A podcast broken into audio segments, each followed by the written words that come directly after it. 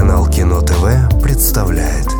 Проект Евгения Стаховского «Реверсивная история отечественного кино» 2019 год отличился тем, что было получено первое в истории изображение черной дыры, расположенной в центре галактики М87.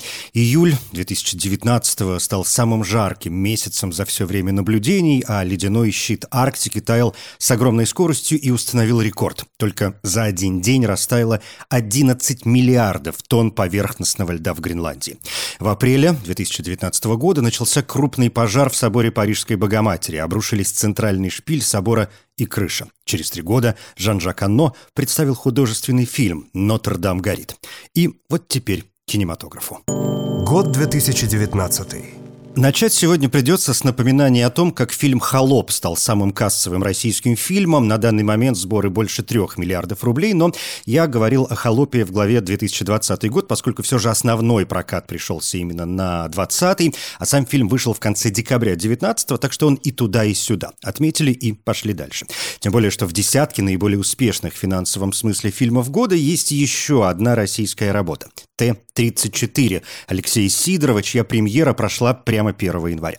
Т-34 можно смело назвать одним из лучших военных фильмов последнего времени. Прекрасный актерский состав Александр Петров, Семен Трескунов, Юра Борисов, Виктор Добронравов, отличная операторская работа, спецэффекты, все очень зрелищно, хотя некоторые критики как раз обвиняли фильм в том, что он похож на компьютерную игру. И я, честно говоря, не вижу в этом ничего плохого. Игра вообще самое нормальное состояние человека.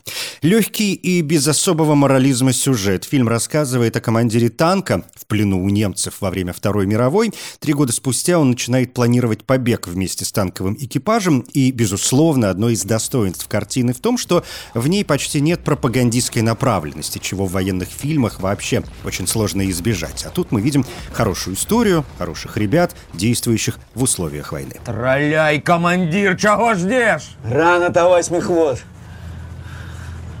Ну, лови, утенок. Кря-кря. Александр Петров в 2019-м, видимо, остается главным актером страны. Помимо Т-34, он появился в шпионском триллере «Герой» Карена Аганесяна и в психологическом триллере «Текст» Клима Шипенко по роману Дмитрия Глуховского. Текст рассказывает историю парня, оказавшегося за решеткой по ложному обвинению. Выйдя из тюрьмы, он понимает, что вернуться к прежней жизни уже невозможно и решает отомстить полицейскому, по вине которого он оказался в тюрьме. Текст получил несколько наград, в том числе четыре премии премии «Золотой орел» за лучший игровой фильм, мужскую роль в кино. Александр Петров, мужскую роль второго плана. Иван Янковский и лучший монтаж фильма Тим Павелко. Премию «Ника» в категории «Лучшая сценарная работа» Дмитрий Глуховский. Премию Ассоциации продюсеров кино и телевидения как лучший полнометражный фильм. Позже вышла и расширенная пятисерийная версия картины. А помимо прочего, случился скандал с откровенной сексуальной сценой между героями Ивана Янковского и Кристины Асмус. Сцену снимали сами актеры. Янковский сказал, ну, мол, что, чокнулись, выпили вина и начали снимать. И это было довольно весело, особенно когда режиссер сказал «давайте» и вышел пить чай. И надо это все снимать, а у Асмус есть муж там в жизни, и он все увидит, но ничего не поделаешь. Либо в это надо верить, либо нет смысла это делать. И правда, тогдашний муж Кристины Асмус, Гарик Харламов, подвергся настоящей хейтерской атаке, поскольку многие решили, что Асмус реально занимается сексом с Янковским и что все очень по-настоящему по Как бы то ни было, в 2020-м Асмус с Харламовым развелись. Сколько лет прошло? Семь. Семь. Как там? На зоне? Да норм. Зона и зона. Я не понимаю, почему он тебя засадил? Нахрена ты ему сдался? Ну, потому что может. Текст местами весьма эмоционально тяжелая картина, и в 19 году таких фильмов эмоционально тяжелых было немало. Что-то стало популярно, что-то осталось в тени, и эту тень надо разогнать. Ну вот «Дылда» Кантемира Балагова стала очень известной. Тут и приз за лучшую режиссуру программы «Особый взгляд» Каннского фестиваля, и национальная премия кинокритики и кинопрессы «Белый слон».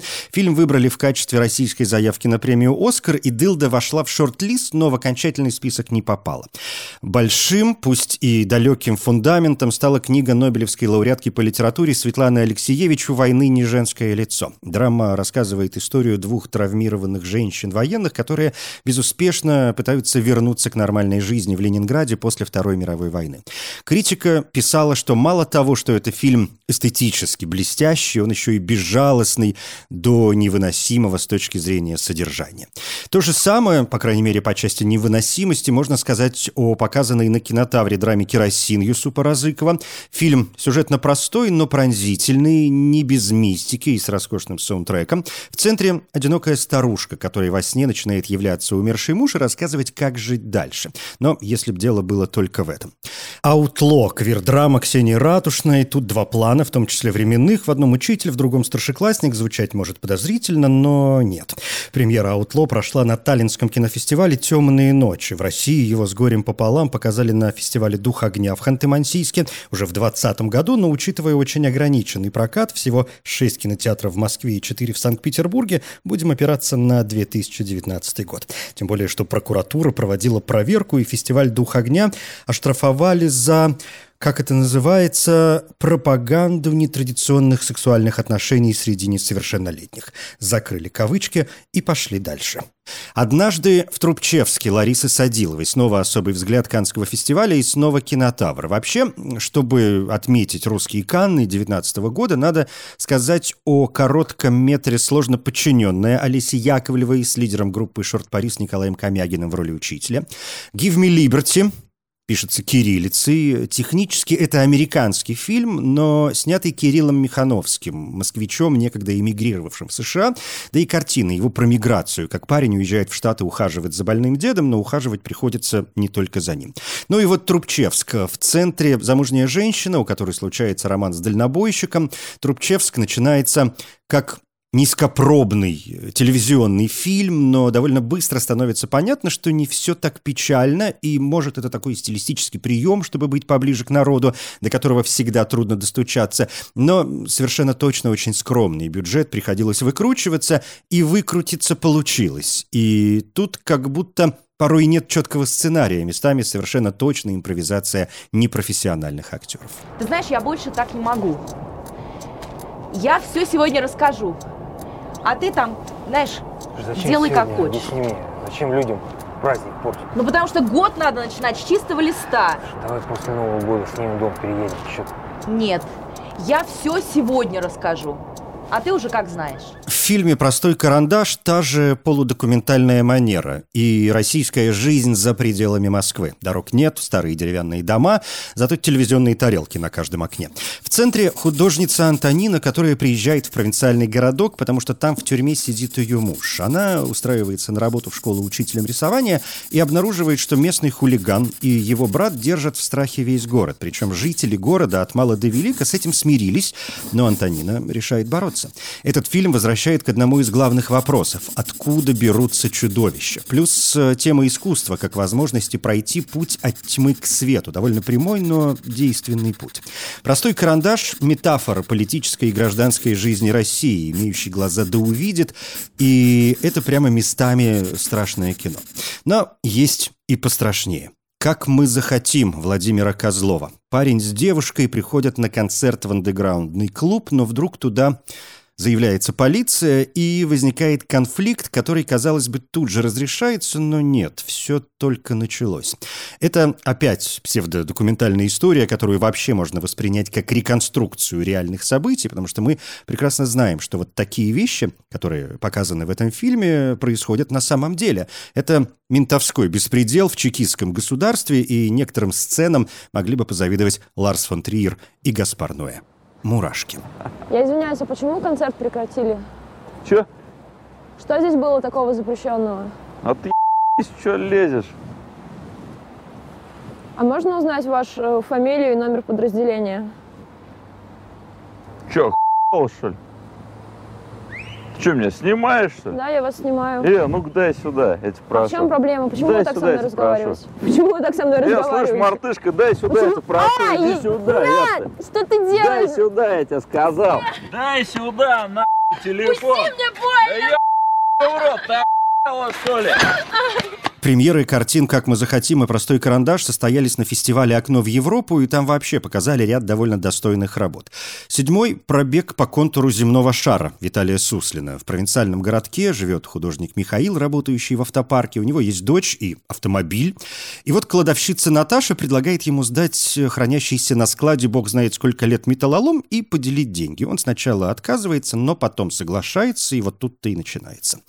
«Как новый» Евгения Шелякина. Другое название название «Хэппи Энд» про деда, который очнулся где-то в Таиланде без денег и документов, и с этим надо что-то делать.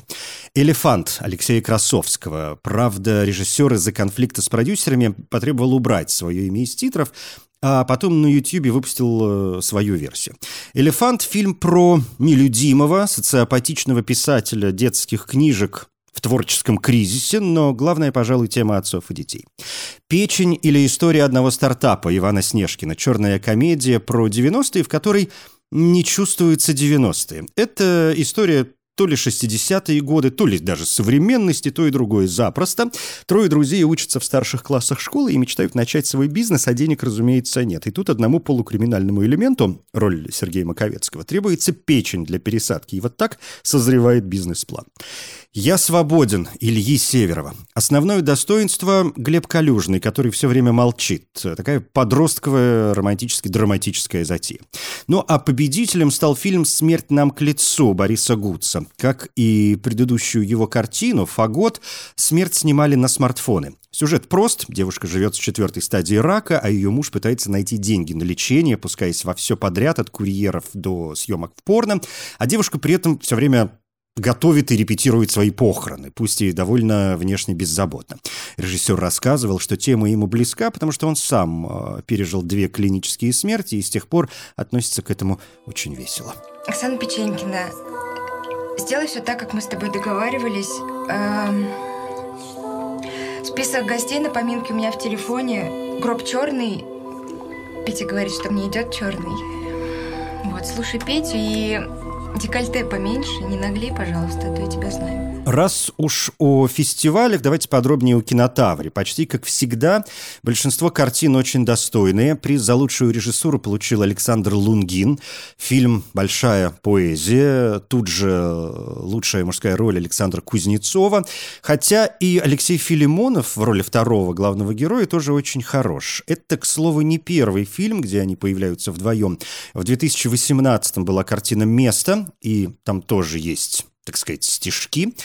А в этом 2019-м они сыграли еще и в дебютном полном метре Евы Бас «Котел». Кузнецов играет владельца большого модного компьютерного клуба «Савелия», Филимонов одного из его друзей. И вот э, подозрительно самоубивается один из друзей Савелия, и тот решает отойти от дел, да не тут-то было.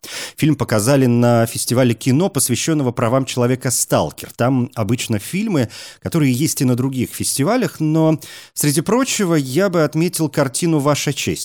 Это совместное с Эстонией производство. Фильм на эстонском языке, практически кавкианская история. Судья выносит суровый приговор, потом с ним происходит случайное неприятное событие, и его жизнь э, куда-то катится не пойми куда. Играет Чайковский. А всем нам, в конце концов, нужно прощение. В общем, страшно интересно. Но вернемся к большой поэзии. Два друга, довольно разных, но дополняющих друг друга, работают инкассаторами, вернувшись с войны, и в самом же начале фильма попадают в перестрелку. Они пытаются сочинять стихи, чтобы хоть как-то выразить свои чувства, и это вообще возвращение к идее, что большая поэзия возможна только через травматический опыт, и в то же время травматический опыт не гарантирует большой поэзии. Они ставят деньги на петушиных боях, и это классный образ политиков, которые стравливают людей. В общем, поэзия становится синонимом самой жизни, в законах которой герои ничего не смыслят, но надо как-то жить. Ни в чем нет системы и нету порядка. Жизнь это просто пустая обладка. Я и не против, мне много не надо. Лишь проклятый вопрос выбивает из лада. Так Леха я или не Леха? Господь не ответил ему просто по...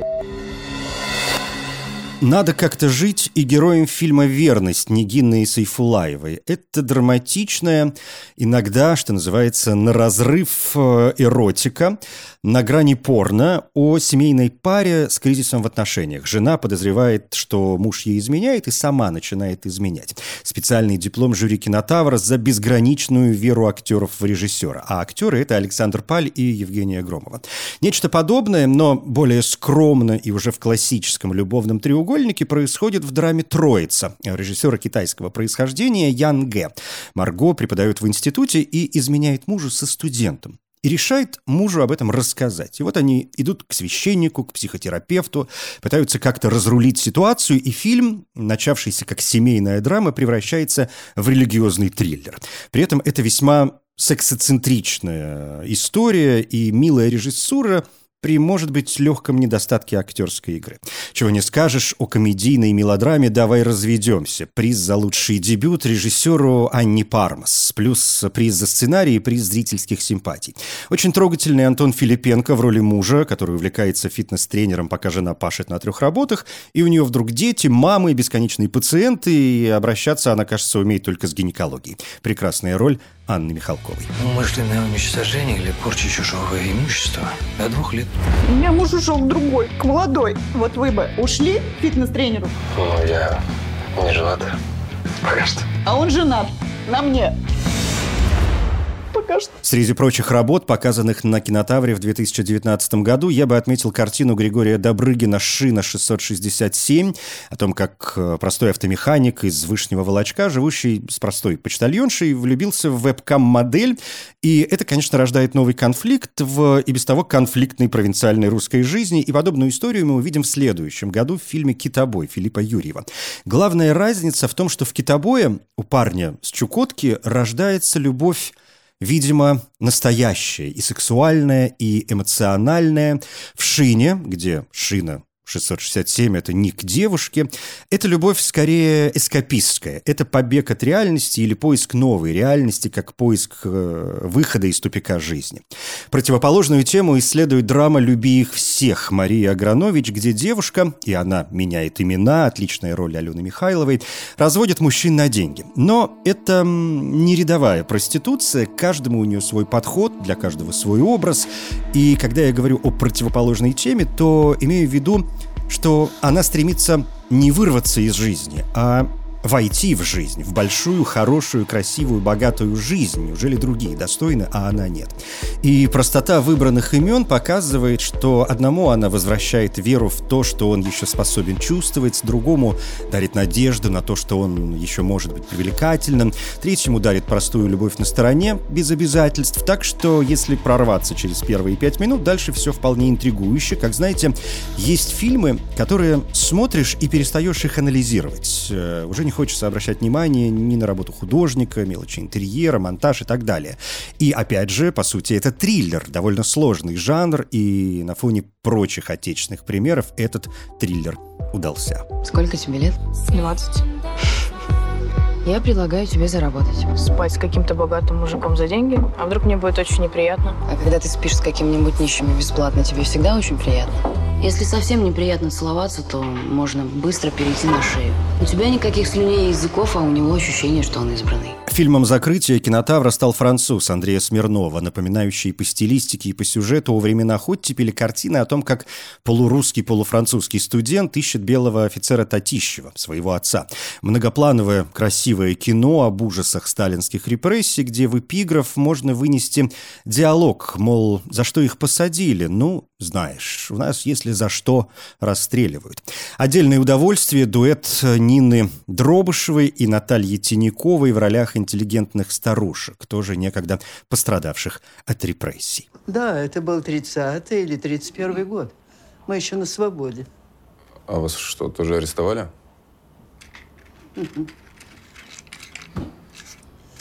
Я взяли в Кировском потоке в 35-м. Но в 47-м я уже вышла. А вот мальчике досталось 18 лет – ее только в прошлом году выпустили.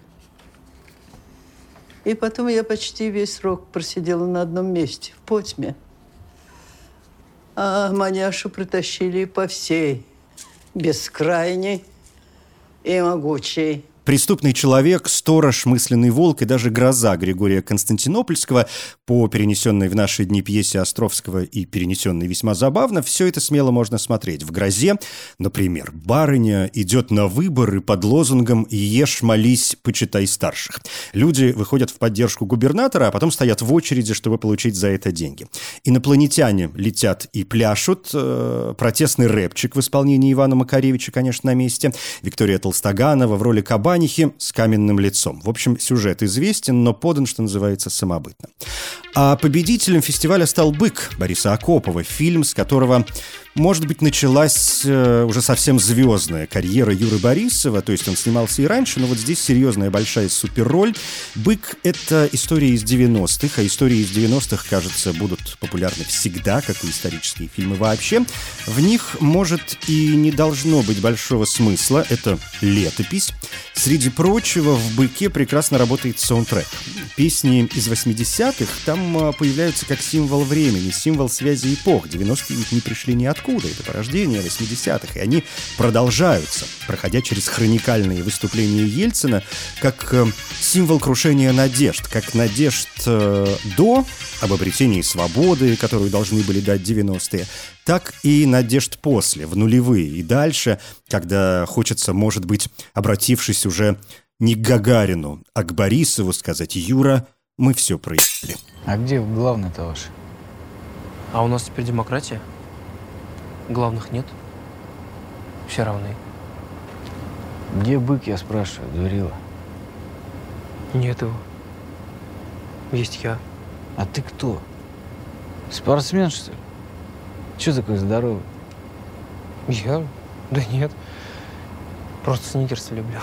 Военное кино традиционно занимает особое место в отечественном кинематографе. В 2019 году есть э, три удачные работы. Вообще, фильмов про кино больше, конечно. Есть, например, «Крик тишины» о блокаде Ленинграда, но попытка философствования не удалась.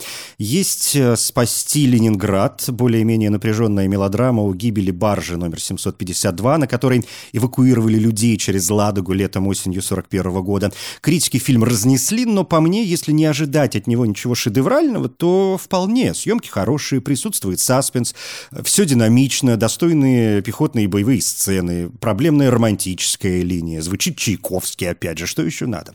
Есть э, «Солдатик» по мотивам биографии шестилетнего Сережи Алешкова, сына полка, который стал самым юным участником Сталинградской битвы.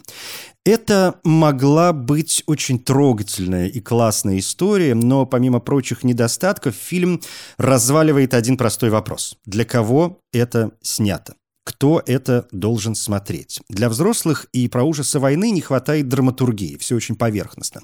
Для детей скучно и, может, излишне слащаво. Я ужасно люблю детское кино, но вот тут совершенно не получилось хоть как-то соприкоснуться с героями. Так что лучше о несомненных удачах. И если говорить как раз о детском кино, то вот вам милейшая картина «Сестренка» Александра Галибина.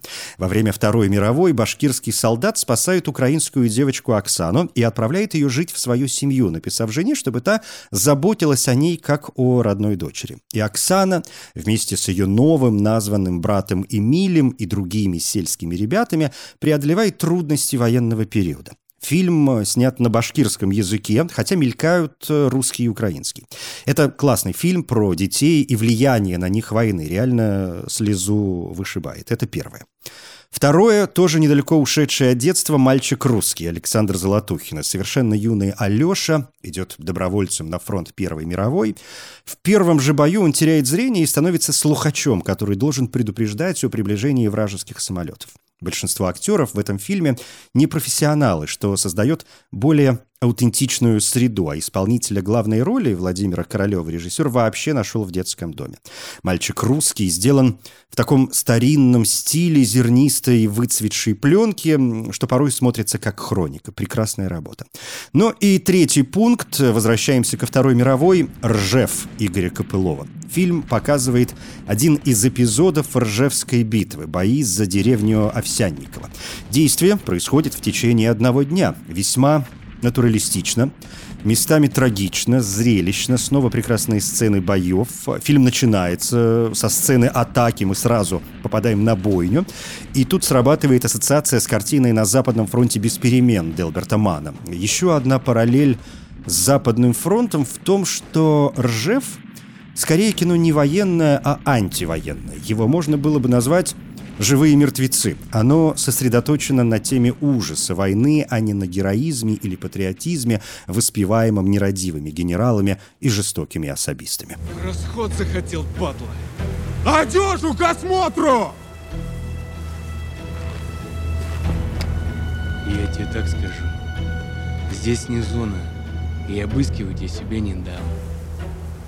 А уж коль мы на передке, и до завтра доживем навряд ли, угрожать мне без толку. Ясно? В 2019 году продолжает набирать силу якутское кино. Это «Надо мной солнце не садится» Любови Борисовой. О парне, который уезжает на месяц на работу на безлюдный остров, но встречает там старика, приехавшего туда умирать. И это комедия с вечно блогерской темой. «Нет бога, кроме меня» Дмитрия Давыдова. О мужчине и его матери с прогрессирующей болезнью Альцгеймера.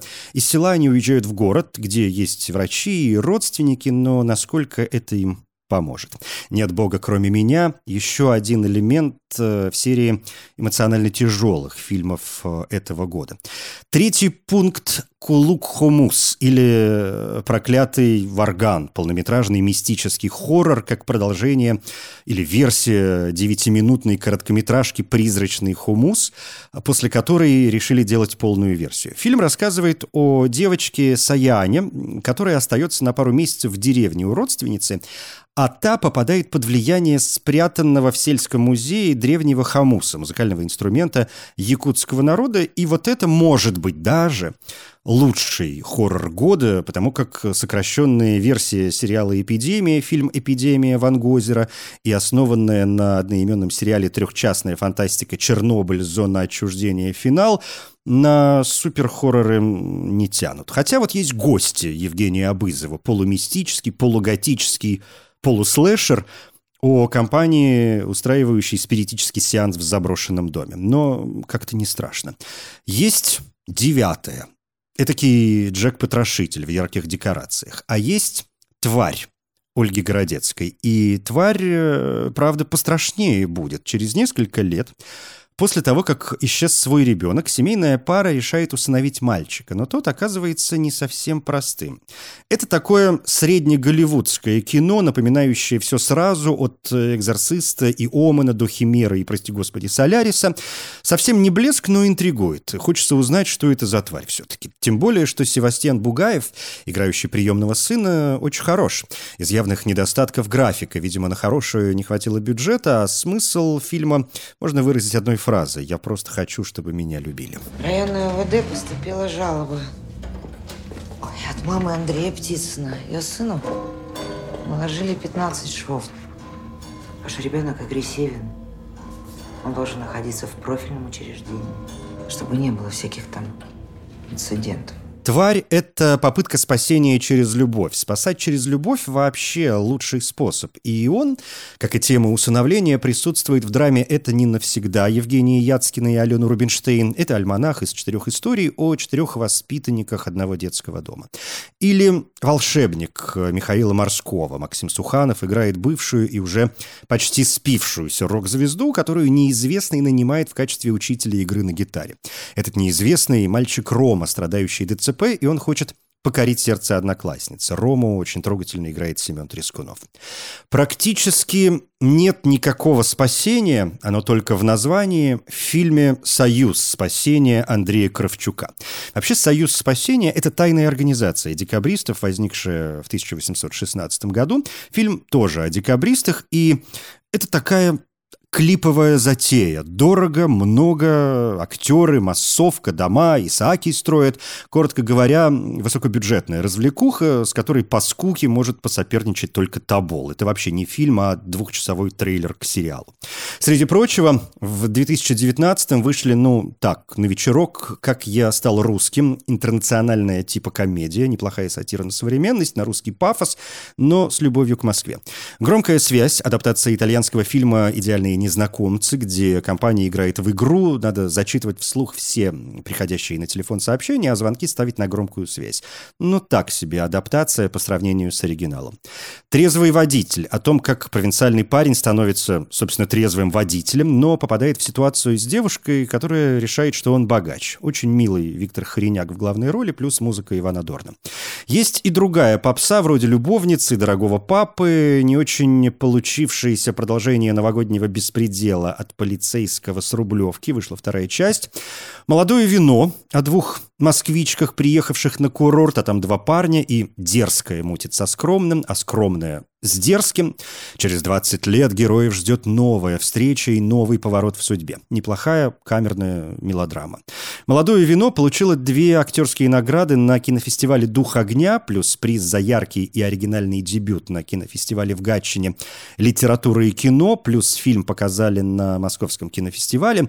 И там же представили криминальную драму «Воскресенье» Светланы Проскуриной о чиновнике, который получает записку с сообщением «Скоро умрешь, но пытается жить обычной жизнью, а кругом коррупция и вообще все очень плохо. Пьяная напилась и прыгнула.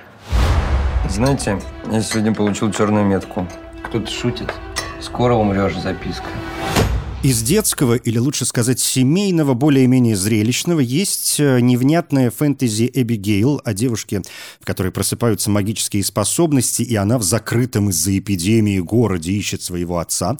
Есть совместное российско-китайское производство «Тайна печати дракона», Трудно сказать, о чем этот фильм, но там, например, есть «Человек в железной маске», «Приключения Джеки Чана», Арнольд Шварценеггер в роли коменданта тюрьмы Тауэр. Не знаю, что было в голове у создателей, но если это смотреть как полуфарсовое, пародийное легкое кино, то получится комедия посмешнее фильмов, которые заявляют себя как комедия. Под занавес, если уж правда хочется семейного, два слова о домовом. Это добрая смешная сказка с домом на Котельнической, где за малые деньги девушка покупает квартиру, в которой никто еще не уживался, понятно почему. И, с одной стороны, это очень русская древняя основа, где домовой как персонаж вообще необходимое существо, хранитель очага, но наш домовой парень весьма современный, он не оброс паутиной, а растет и развивается вместе со временем. Опять же, это не дед какой-то, а молодой симпатичный парень, и поэтому, с другой стороны, фильм можно воспринимать как сатиру на современность, в которой взрослые и взрослые зрители в том числе почему-то решили, что любой чих может нанести их чадам непоправимую травму. Домовой, ты чего? Мы же только приехали. Шерстяной носок заговорил. Давай бери свой лоток и валяй отсюда вместе с своими бабами. Это моя семья и моя квартира. Я тут хозяин. А что это? Это наш дом. А, да? Хана вам рыжий. Это был 2019 год и очередная попытка полюбить отечественное кино. Хочется верить, что она хоть немного удалась. Я Евгений Стаховский. Спасибо.